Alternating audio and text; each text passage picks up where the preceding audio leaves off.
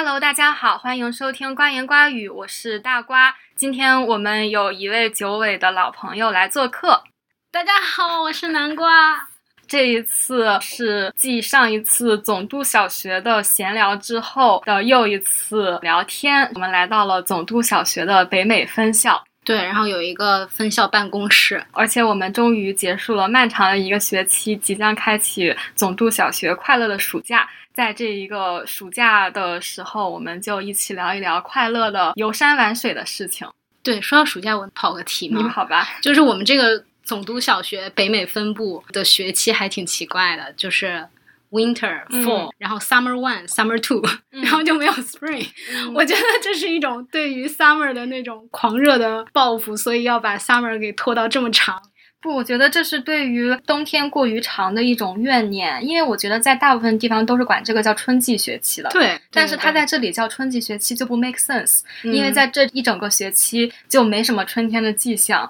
所以它还是很诚实的。对，他还是很诚实的，而且在冬季学期上课是一个特别糟糕的体验，晚上天又很快的就黑了，然后却还要再上课。但是现在我们进入到了春暖花开的时节。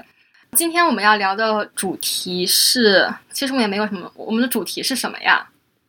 今天主题是大瓜内心最 passion 的事情，终于要揭秘了，因为由南瓜来揭秘。大瓜一直想聊一聊梁思成，但是我又觉得是非常难聊的一个人，他非常的复杂。但是我。这个学期上课还是多多少少重新反思二十世纪整个关于城市啊、城市规划的构想吧，所以可能还是梁思成就是一个绕不开的名字，所以挺想梳理一下我在这个阶段对于他的想法，或者说我我对梁思成可能是有认识的一个过程吧，所以就是在这一个阶段做一个总结。我觉得还挺难得的，是吗？因为 as a PhD 就是很容易对你的研究对象或者是你最初很有 passion 的事情，你看的越多之后，可能当那个丰富性展现出来之后，会有一些远离你最初激发你向往的那个点。在看了这么一大圈之后，你还是觉得这个人很有值得说的意义，我觉得是一个很难得的事情。我觉得我对他肯定还是更批判了的。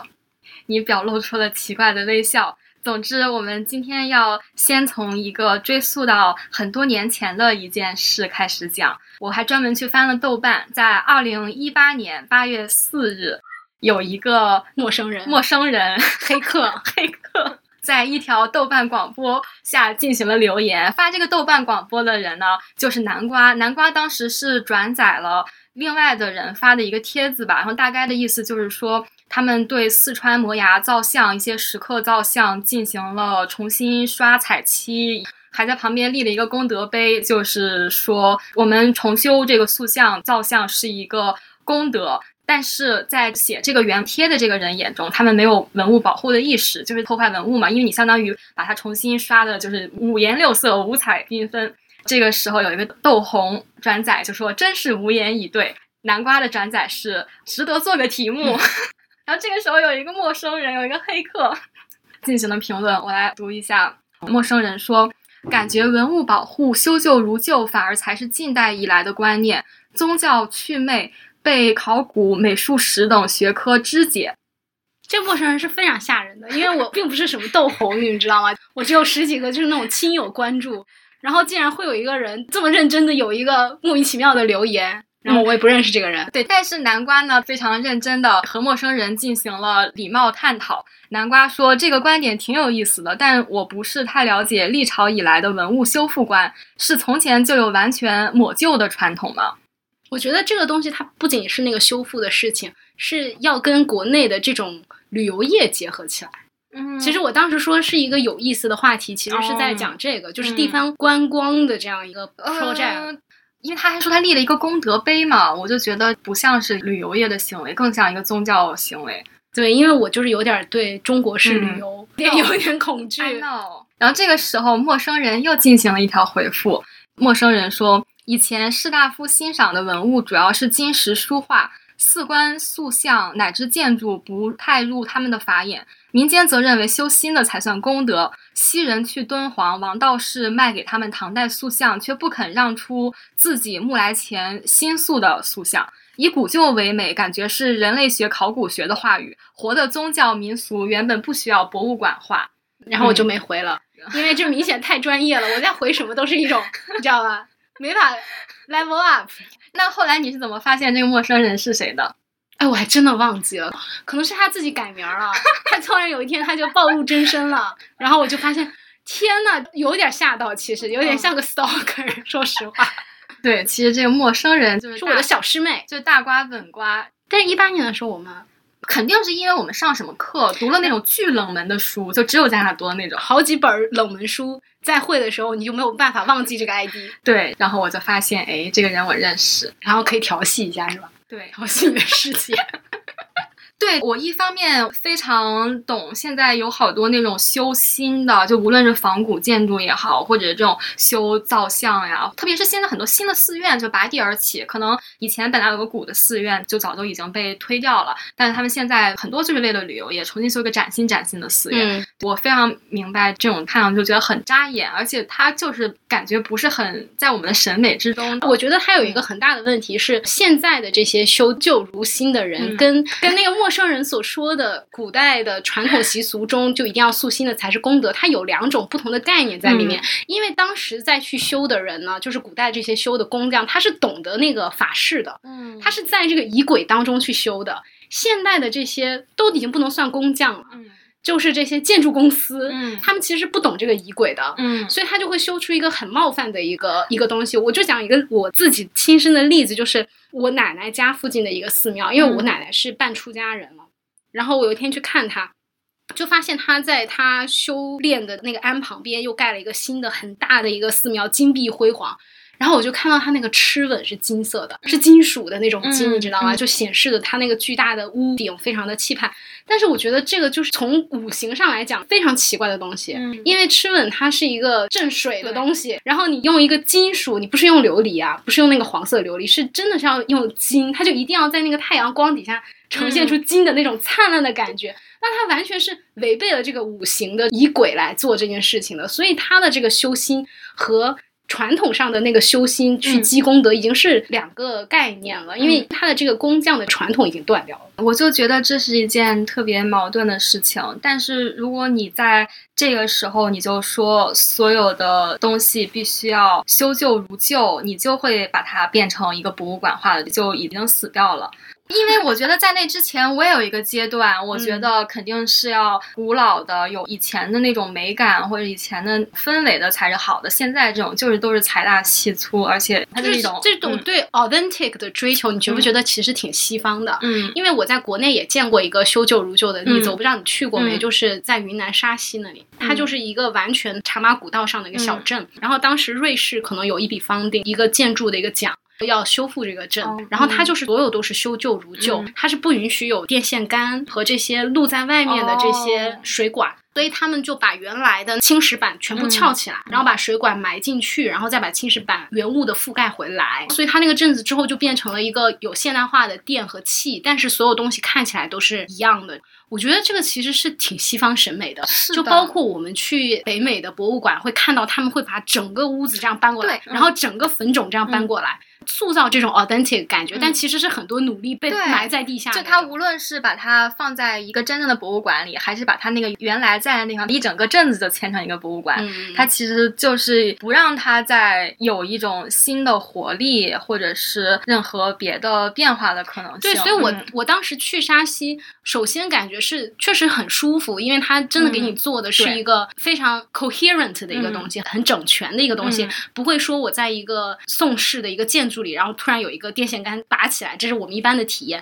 它不会有这个。但是另外一方面，就像你讲的，它突然给我一种，这好像就是迪士尼乐园的另外一面。是的，它太干净了，就是很纯粹的一个太 coherent 的时候，也会觉得很奇怪。就像我就说，我我特别不喜欢新加坡城市规划其中的一点，就是它太整齐了，所以你就会觉得没有任何突然出现的某个东西。然后在这样的空间，有的时候会甚至有点惊悚的感觉，你就会觉得进入了一个特别 artificial 的空间。所以我们会觉得参差是非常重要的，是参差才会有那种活的和偶然闪现的东西出现。太整齐的东西，虽然它有整全的美感，但是也会让你觉得这是一个幻境。修旧如旧是其实是一个特别中国语境之下的词，它和 authenticity 还不太一样。然后因为整个共和国时期。中国的文物保护和西方其实他们没有对话了嘛，然后国内的人他们又特别推崇梁先生呀，我就看到最开始三十年代，当时有一个旧都文物整理委员会，北平市政府下面的一个机构，主要是杨廷宝在主持，然后他有请营造学社就梁思成、刘敦桢去做一个顾问，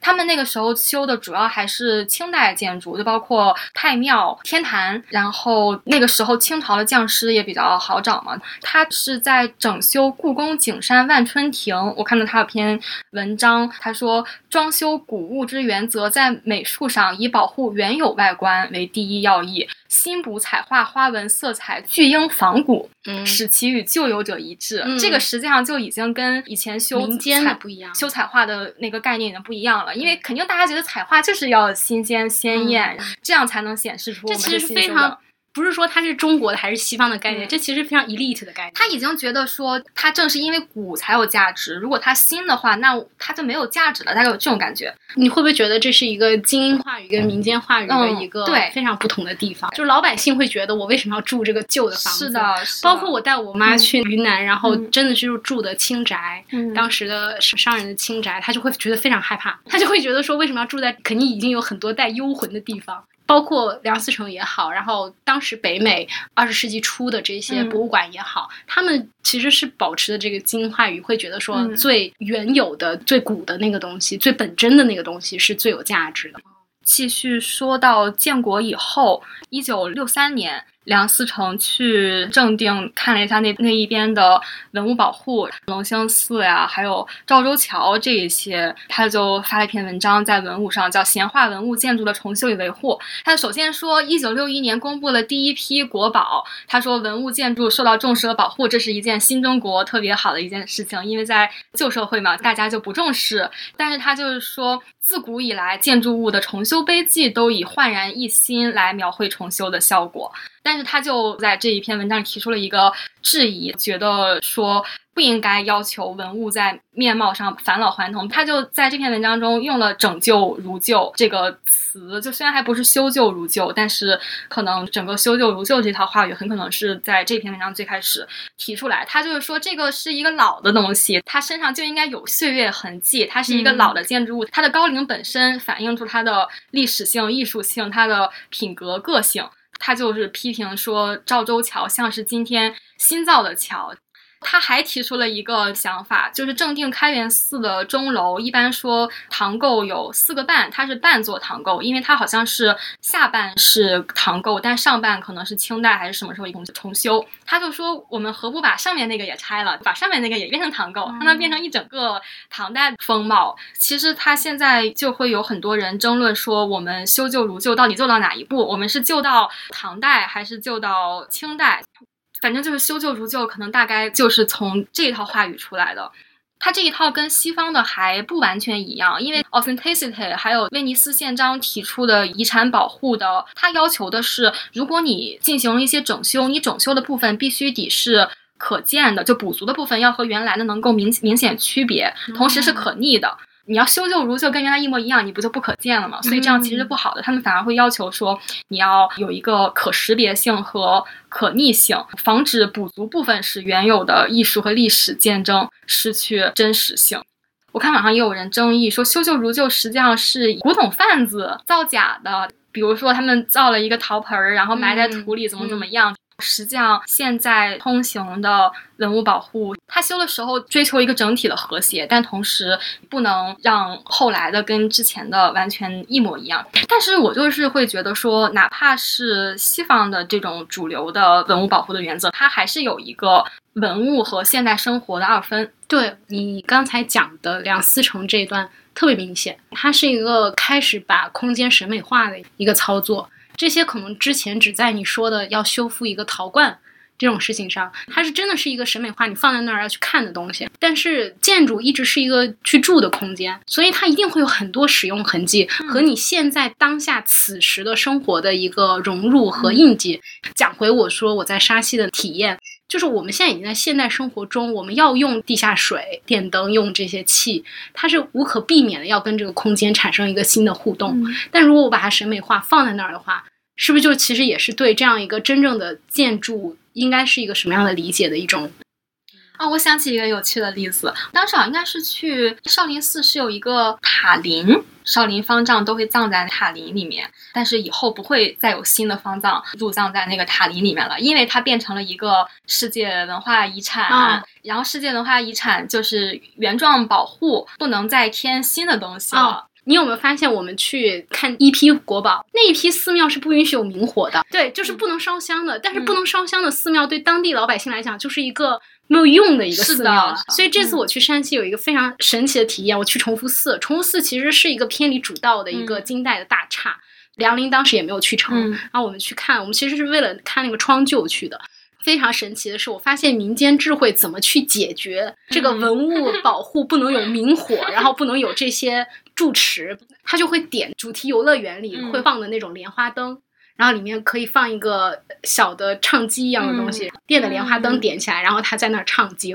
就会觉得说他们为了要把这个东西还原成一个真的空间，其实有一些民间智慧的努力在这里头。这个就是有一点像是对抗政府规定说这是文保单位，你不能拿去点香，而且他们经常是县城，在大城市反而没有古建，反而是在蓟县呀，然后在非常小的一些镇子上面，然后这可能是当地唯一一个大刹了。其实老百姓对他还是有宗教需求，但他又被在官方的话语中是一个审美化的保护建筑。他以为没有宗教活动，没有香火，他能够很好的保护原状。但实际上你会发现，反而是那些有僧团在那里住着，他们会种一些花草呀。有一些香火，甚至会吸引来一些野猫。这种地方你一进去，你才知道这是一个特别有活着的那种寺庙。但是有很多不让明火的，可能很多已经改了用途，变成一个什么博物馆呀，或者什么爱国主义教育中心啊。然后你一进去，你就觉得里面就就像你进到一个那种很冰冷的现代建筑的感觉，它完全不是一种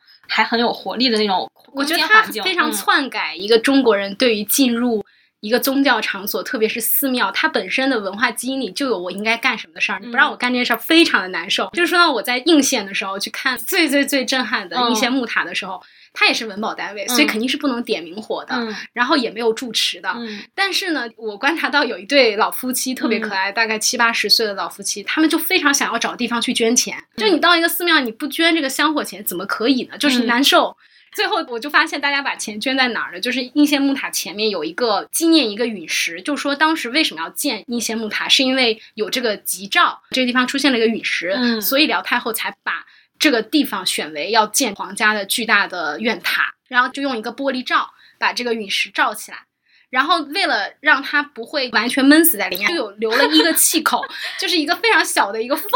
然后大家就狂往里面塞钱，然后最后这个箱子里面就是积满了钱。大家一定要有香火。我今天来了一个有佛像的地方，然后我什么都没做，然后也没有一个垫子可以让我跪、让我拜，然后让我说句话，让我把这个心意带到，然后也没有和尚过来跟我讲几句话，就很难受这个空间。所以他就。一定会用一些权宜之计，就会把它给重写了这个空间。那一刻我就觉得非常有意思，这可能是比我看到应县木塔真实的那个雄伟壮观。当然，梁思成也说他被炫目到之外，我觉得更有意思的是，大家一定要去重新用自己的行为去重写对这个空间真正应该怎么去利用的。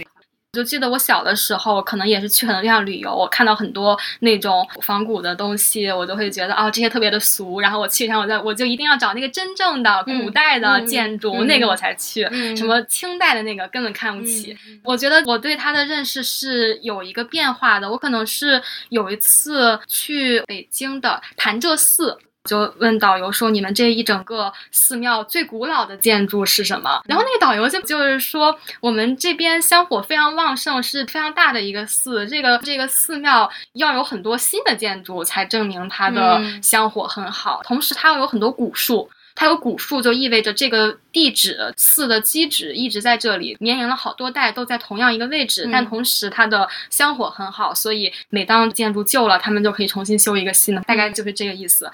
那一次可能让我对于古建筑的，因为我最开始也是很受到整个梁思成他们写的影响。而且我觉得建筑是一个很具有迷惑性的概念，因为它感觉好像立在那个地方。对，但其实你你刚才说的导游这番话，他想跟你讲的是，它虽然是一个立在这里好像不动的东西，但其实它是一个很活的东西。它的活是被一代一代人。真正的每一个不同的行为给它变活的。我们作为一个潭柘寺的外来者，进入的时候会觉得它应该就是立在那里，有一个东西是不变的，然后那个不变的是最珍贵的。但其实对于真正在这个地方的，在这个空间的人来讲，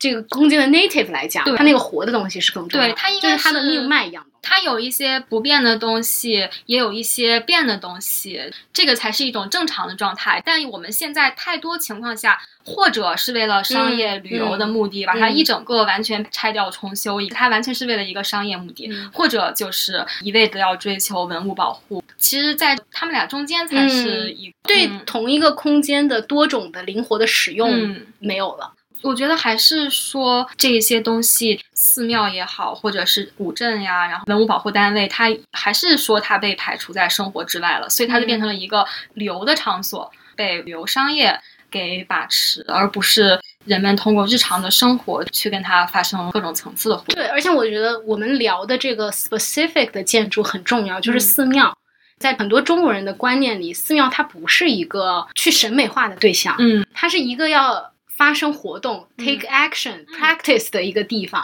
所以他不能够理解为什么圈这批东西起来之后就要把它所有的活动取消掉。除了我们这种古建发烧友之外，你觉得普通人去这个寺庙会真的在乎这个塑像到底是元代的还是清代的吗？他不是很在乎这些东西，他就是要去找佛像到底在哪里，然 后我要去拜。其实这也是一种空间利用的方式，其实没有什么。有没有一种多元的利用空间的方式存在？现在就是一个特别走向两个极端的这种感觉。还有一个就是园林，就是我们以前也会觉得园林是一个会比较把它风景化的一个地方。但是我记得我有一次去济南五龙潭公园，它就不像趵突泉或者大明湖是那种收费的，但它也是清朝的一个老的园林改成了一个公园，也是中国古代园林叠山离水的那种景致。你知道，就是公园里面就会有各种各样的人在里面干各种各样的事情。我当时就觉得这个园林，它一方面有所谓的古代的留下这种审美的意趣，然后它也有现代的人对它的生活那那那种感觉就特别的妙。嗯，这有点像我去那个应县看木塔的时候。其实整个山星之行，最让最让我有感触的，其实是在应县木塔外头，它就盖成了一个像小广场一样的地方，然后就非常非常多的市民活动，就老头下棋，小孩打球，然后我就觉得啊，这个其实就是一个古代的寺庙，它的用途，因为在应县这么偏远的地方，突然有一个这么样的一个巨刹起来，它肯定会成为一个标志物一样的，大家就会说啊，那我们就那儿建吧。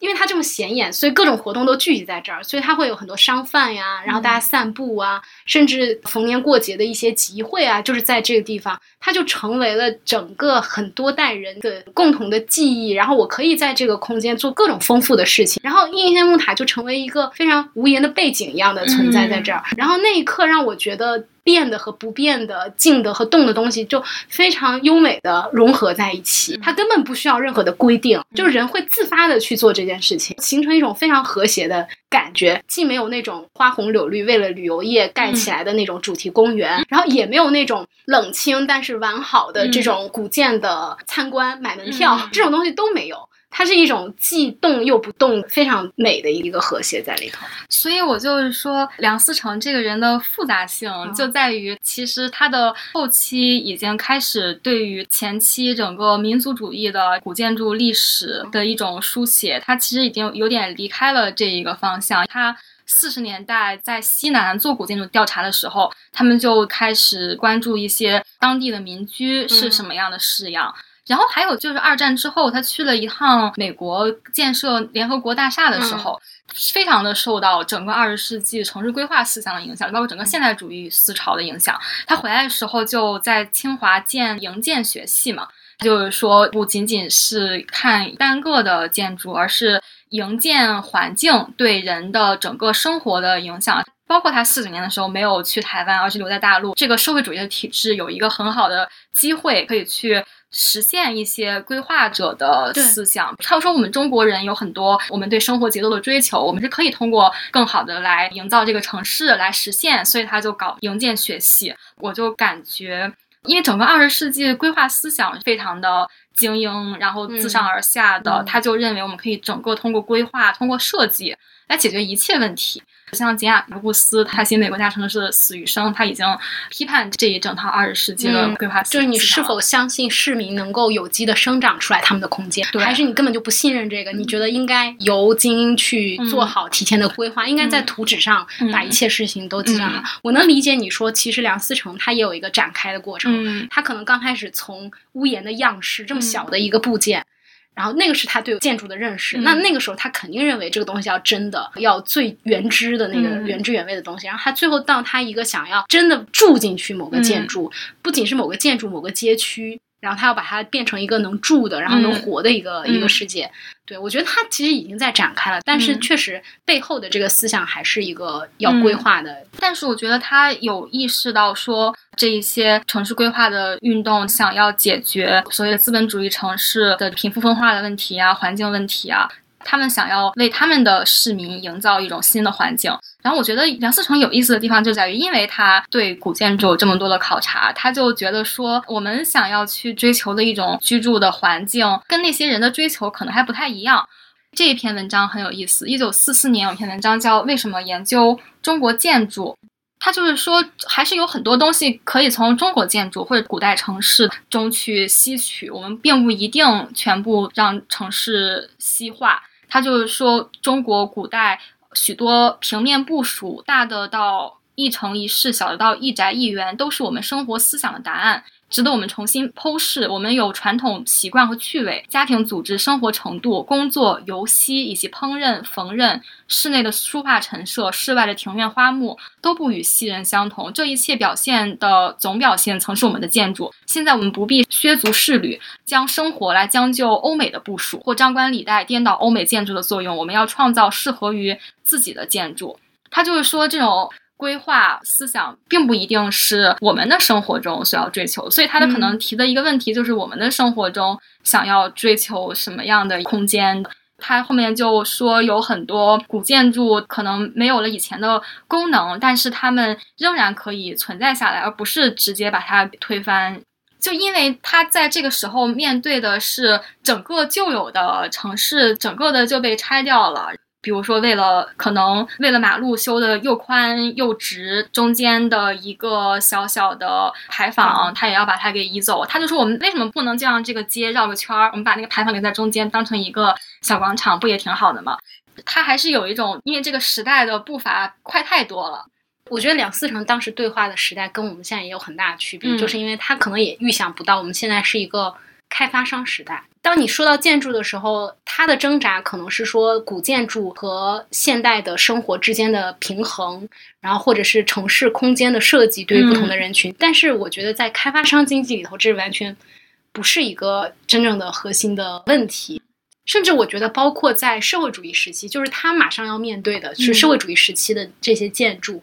包括整个的城市的规划，都还是有考虑到市民生活怎么样去部署，嗯，起码是有这个的。但是我们现在的社会其实完全不是有关于住在这个城市里的人要怎么样。我啊，包括说现在修一个城市啊，没有人的地方先修是最方便的，有人的地方是一种妨碍，就是我还要去协调这些拆迁户的问题，就很妨碍。所以这个空间完全不是建给人的，所以我就不知道这个空间是建给谁的。可能这些空间只是为了让资本运转起来。我之前有一个观察，就是我去德国的时候，我就觉得他们的火车特别的好。虽然我们会说中国的高铁特别的方便，但实际上所有的高铁站都在一个很远很远的地方。对对对。但德国它的火车站，我们小时候的火车站不是这样，它就在城市的正中心，然后你下了火车走几步路就到你想去的任何地方了。所以中国的这个高铁，它就是为了开发这个城市的新区，然后就在一个离大家住的地方很远很远很远的地方。对，它它的理由是要它带动那个地方的，然后那个地方就会就是像种葱一样盖很多很多的楼。其实跟我们。小时候的车站差别特别大，我其实很喜欢小时候的车站，是的，因为小时候的那个车站会有各种吃的呀，所有人就聚集在那里，然后是最热闹的地方。是的，但现在的车站是没有办法停下来的，你就是坐车即坐即走，因为它是一个非常荒凉的地方，然后。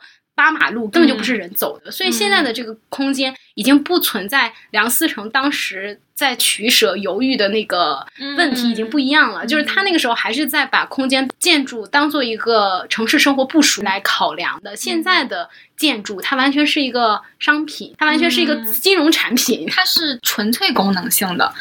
现代的火车站、机场，甚至包括超市，你不觉得所有的超市都一模一样吗？它都不仅是功能性的，我都觉得它不是在发挥功能，它就是要把资本输送到那里。它那个钱要有一个流通的地方，然后它才能够回来。它是一个纯金融化的一个东西，它跟你真正去功能使用甚至都不是一回事儿啊。因为我有时候见过那个地方是完全荒凉的，对，其实你根本就没有任何的功能的存在的意义。它只是说它作为一个资本的流通最方便，因为那个地方不牵扯到任何跟旧的社区的这种接洽呀。它作为一个投资产品是非常 clear and clean 的。但其实这种 clear and clean 就跟城市建筑和生活是完全相反的概念。人只要生活期间，它就不会是一个 clean and clear 的东西。你去过大同吗？所以你没去过。我去了呀，哎肯定去了。我看了华严寺的，但是是我去的时候还没看那个纪录片。哦，真的吗？但我特别想说的是那个城墙，因为我最近看了那个中国市长的那个纪录片，我就发现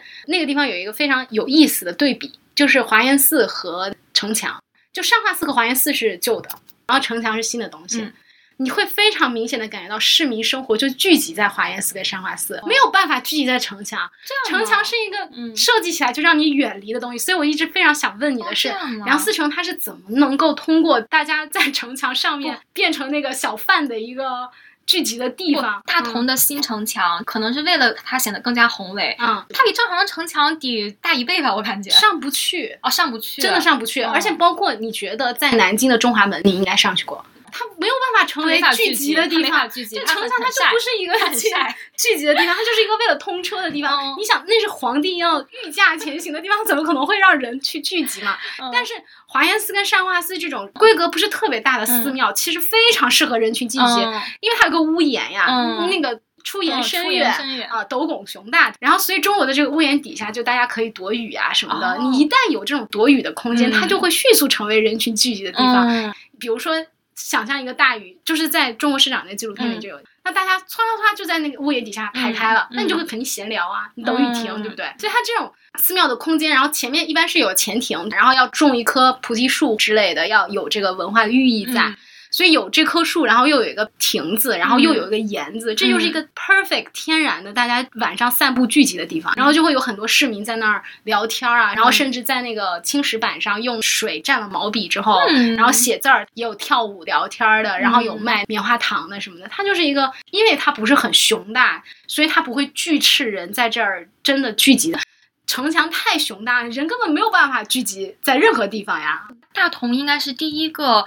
重修城墙，后来有无数个跟风者，而且它的整个体量比例是不对的。就是说，整个这些城市更新，全部的理念都是把旧城彻底的拆了，进行彻底的改造。那个中上那个纪录片太精彩了，就我就推荐所有人要去看。因为那个市长就一直觉得说，啊，我们建这个城墙是为了文化，文化在中国是一个真空概念，你不知道文化是指什么东西。然后我就觉得那个善化寺门前市民唠嗑，对我来讲那个才是文化吧。对，而且我觉得像在中国审美现在来看，只会欣赏雄伟，只懂得欣赏雄伟。我理解耿市长想说的就是为什么这是文化瑰宝，因为能让外国人一眼看过去，这个太震撼了，就一定要有震撼。所以为什么老是？要把人带去那个看兵马俑，只能欣赏雄伟。你知道，其实我特别不喜欢带我外国朋友去看兵马俑，我可能有点过于 sensitive。但是我看到兵马俑的时候，我就会想，这对我来讲一点都不美，这背后全是暴力。就是当那那个人站在里面，你你会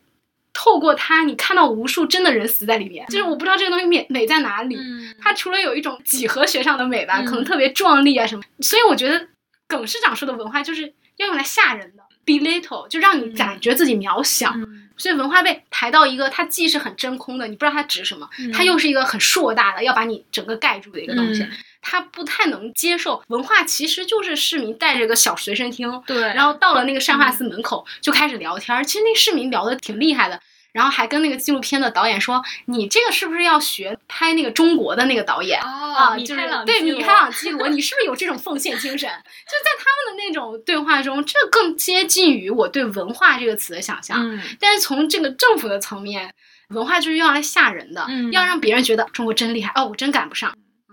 所以南瓜，你其实还没有回答我刚才那个问题，嗯就是你对于古建筑的认识有什么变化？然后当你现在去仿古或者是去这样的一个地方的时候，你感受到的安慰或者感受到的那种快乐，主要来自于什么地方？这个就 说到我为什么会对古建筑感兴趣。嗯 就我的启蒙导师就是大瓜，瓜，我记得可能是我论文写不下去，还是开题开不下去的时候，然后他就带我去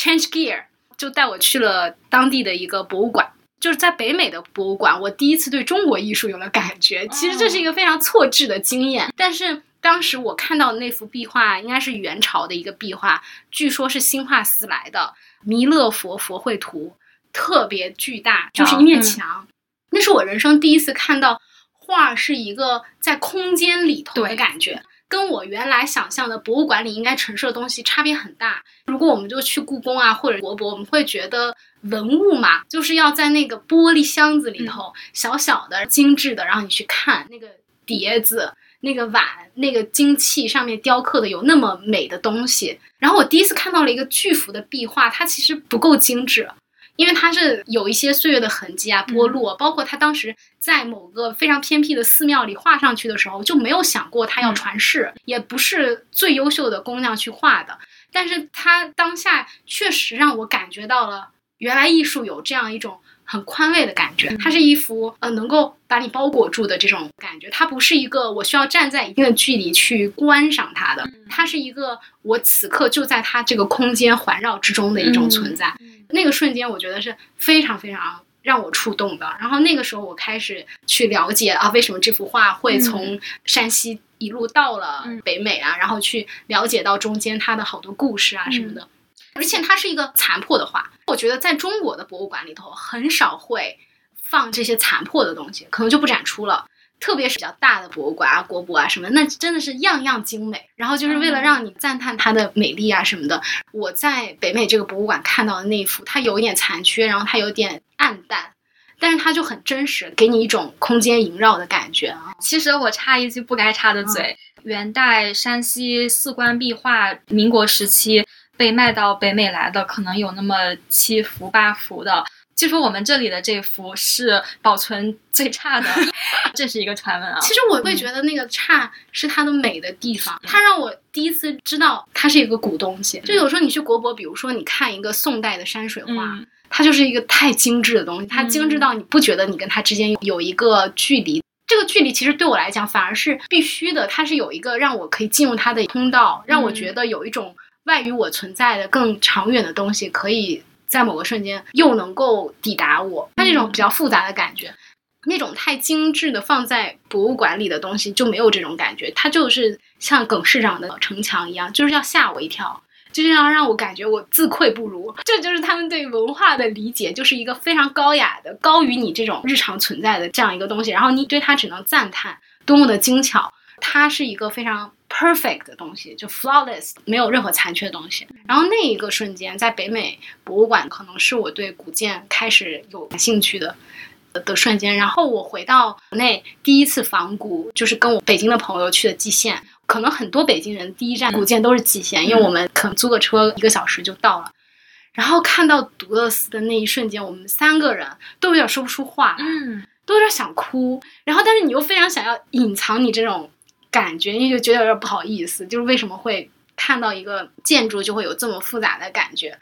我们三个人大概有三五分钟都没有人说话，只听屋檐上的那个风铃轻轻的那个声音。包括我现在在说的时候，我都能够回想起他当时的那个样子，完全完全的是像梦一样的，莫名其妙的。我会觉得这种古建筑、佛教艺术之间有一种通感，就是你站在这个壁画前的。感觉和站在一个古建筑的之前的感觉，可能有那么一点点类似，嗯、就是有一个什么东西，一个非常慈悲的眼睛在注视你。对他这种慈悲，会让我觉得在北美博物馆看到那幅非常斑驳的壁画，嗯、我觉得它的斑驳就是它很温柔的一种证明。就我觉得特别完好、完美的东西会震慑我，但是没有那种温柔的力量。它一种以残破，但是还存在在这里的时候，会给我一种巨大的慈悲的感觉。独乐寺的那种掉了一点点漆，木头有些露出来，那些东西，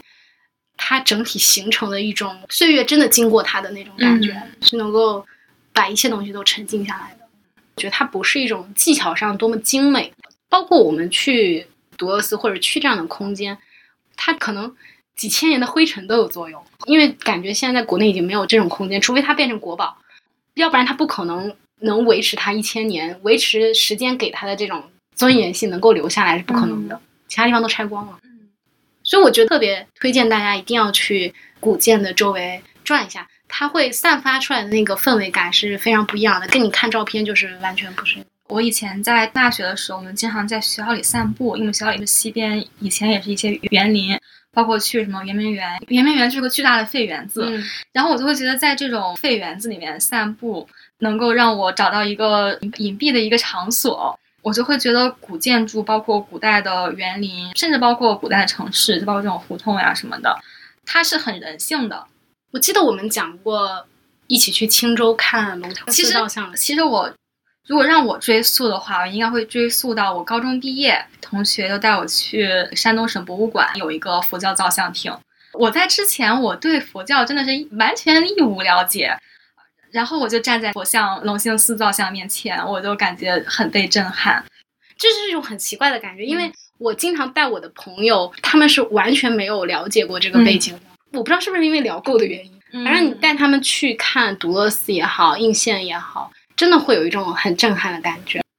之所以喜欢这些古建筑，也可能是因为我们心里对旧的、被时间经过的东西是有那种连通的。我会觉得会连到我这儿。我对很新的东西装在一个精致的盒子里和包装袋里的东西会感觉不舒服。我觉得就那样一些空间，显示出的是和我们当下的生活不太一样的一种生活模式。在那里面是有真正的交流，然后沉浸、陶醉。在现代生活中，你讲求效率或者拍照之类的，你就完全不会有这样的一些体验。我去山西的时候，要说一下这个时间点，刚好就是今年春节的时候，然后有一部电影热映。《满江红》热映的时候，我们没看《满江红》啊。然后我在车上就跟我朋友在聊天的时候，在想说，如果你是一个古建迷的话，你对中国的这个时代表是会有一个跟普通人不太一样的观念。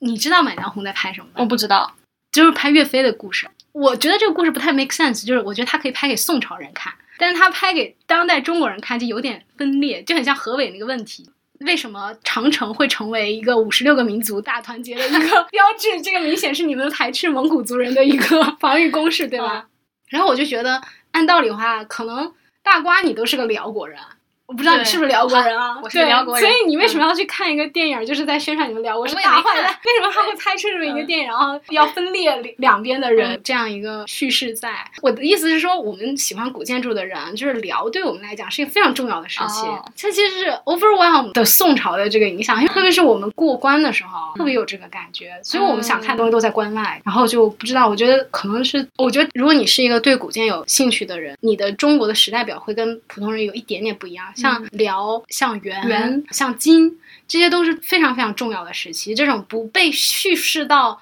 不被写入士大夫传统趣味的华夏文化的的这些建筑，反而有它那种很独特的东西，而且留下来了。而且它仍然能够承载像你说的一种生活在这个建筑的周围。嗯，对我就觉得说，我最开始对古建筑、对于这些感兴趣，是单纯的类似于梁思成的趣味，就是觉得我想看它真的是一个辽代留下来的建筑。但是现在我可能更看重的是依托于这个建筑之上的那种生活方式，是不是仍然存在？所以我当时也在想，我们去的都是山西嘛。然后就想到了，在张导、张国师眼里，可能中国的古都就是西安吧。嗯，但其实你去西安一看，其实没有什么东西剩下。当你觉得西安是一个文化古都的时候，很多时候是生活在文化建构，而不是一个真实的空间感受里头。如果按真实的空间来讲的话，我会觉得大同才是能让你感觉到那个劲儿回来的那个地方。西安是很多迪士尼乐园，你知道，我不想说的这么明显，但是就是、嗯。你懂吧？就华清池的一些什么游乐项目，我有时候甚至觉得是因为西安被烧掉了，嗯。它才可以被轻而易举的转化成一个文化资本。嗯，因为很多去旅游的人，他并不在意你这是旧旧的还是新的对，所以我只要在城外盖一个新的东西，它所有的娱乐设施都是现代的声光电那种效果，然后按照现代人喜欢的那种比例尺寸，然后又有非常方便的公共交通，然后卫生设施什么的，这样就是一个非常便利的迪士尼。反而像应县这样的地方特别不适合盖成一个 迪士尼，所以因为去山西的时候刚好那个电影在上映，我就会突然觉得大家对于什么是文化，对于什么是传统文化，其实是完全两个感觉。我们在古建筑中吸收到的这种东西，它有没有可能成为我们生活的一部分，而不是成为去逃避的地方？我觉得古建筑跟我们的生活的方式其实没有很大的距离。我觉得它最核心的是对于时间经过的一种尊重，旧的东西自有它的尊严在。嗯所以我觉得对我们生活的影响就是，我们也会很珍惜旧的东西，存在在那儿的东西，因为它是有故事流淌过的。所以我觉得它虽然可能几千年，然后跟现在的电光生气的时代很不一样，但我觉得它内核是相通的。我觉得它的抚慰是在于，你觉得残缺是可以的，旧是可以的。说来简单，但其实你的现代生活会一次次的训斥你，不应该这样想。当所有人都要换新的手机、住进新房子、换新车，有人跟你说旧的和残缺的东西有它的尊严，有它独特的美丽，这一点微小的提醒也是很安慰人的。我还在硕士的时候去泰国的阿尤他亚大城那个地方，可能如果我退休了之后可以自在生活，我会很想去那个城市。嗯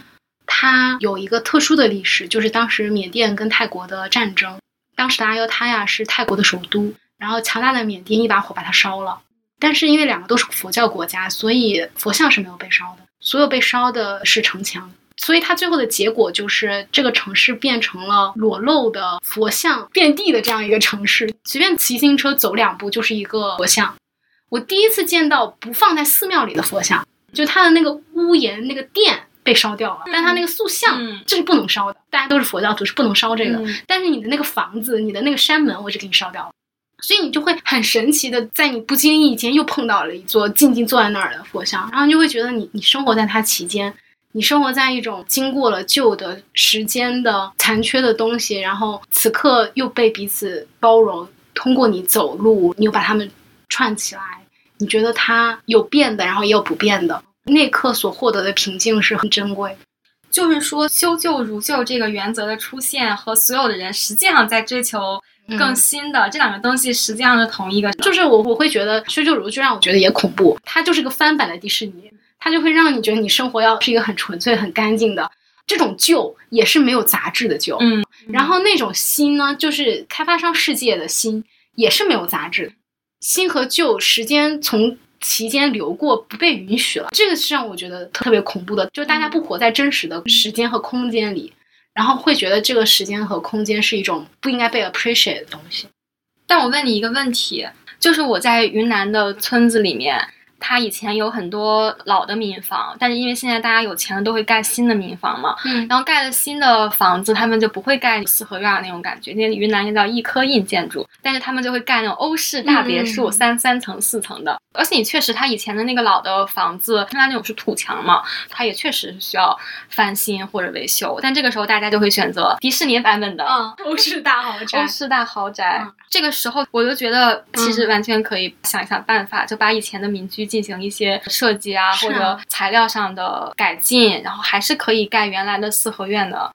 我的一个理想就是要盖土房子。嗯其实我去年也有试过这个事情，在想要盖土房子的过程中，我妈会跟我讲这个东西有很多困难。首先呢，它是一个不经济划算的事情，因为它虽然材料便宜，但是它人工很贵。然后我在想，那这个东西不就非常符合我对于一个真正的房子的想象吗？我就觉得土本身，我们就爱取自它最真实的状态，它不是一个很商品的东西，所以它不会很贵，没有很多附加值在上面。但是真正贵的是你的这个人工，你的劳动。对我来讲是一个家的概念啊，嗯这个是一个盖一个你你所居住的地方，真正应该做的就是这个。但现在的开发商逻辑是反的，他要把人工压缩到最便宜，他要钱都花在钢筋上，花在这个玻璃上，然后大家会觉得那个是经济划算说到这个，我就想到，他因为他施工队一般都是当地的，他们就只会盖那个欧式大别墅，啊对对对不会盖对，土房子不会有有人盖，还要再去找很多人，嗯然后要学很多方案什么的。我觉得是盖得起来的，就像福建那土楼不都盖得起来吗？只是说真的需要花很多人力在里面。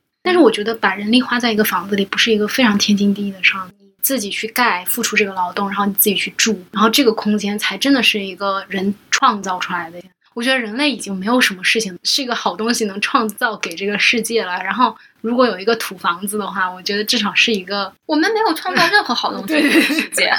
但至少土房子，它即使下雨一冲，它也回归了土地。是的嗯现在的这些房子，就像王九良说的，嗯你就把这个山搬空了，然后盖一个空城。只要它不是一个金融产品好的流通，它就变成了一个空城。零八年的时候，当时有一个什么奖，叫什么建筑什么传媒大奖之类的。你想想，零八年鸟巢呀这些奥运会的各种建筑，但他那个奖实际上给了一个甘肃的土房子，应该就是木军他们的团队做的一个小学。他就是说对那个土房子的技术进行了一些改进，他们冬天就可以烧更少的煤来取暖。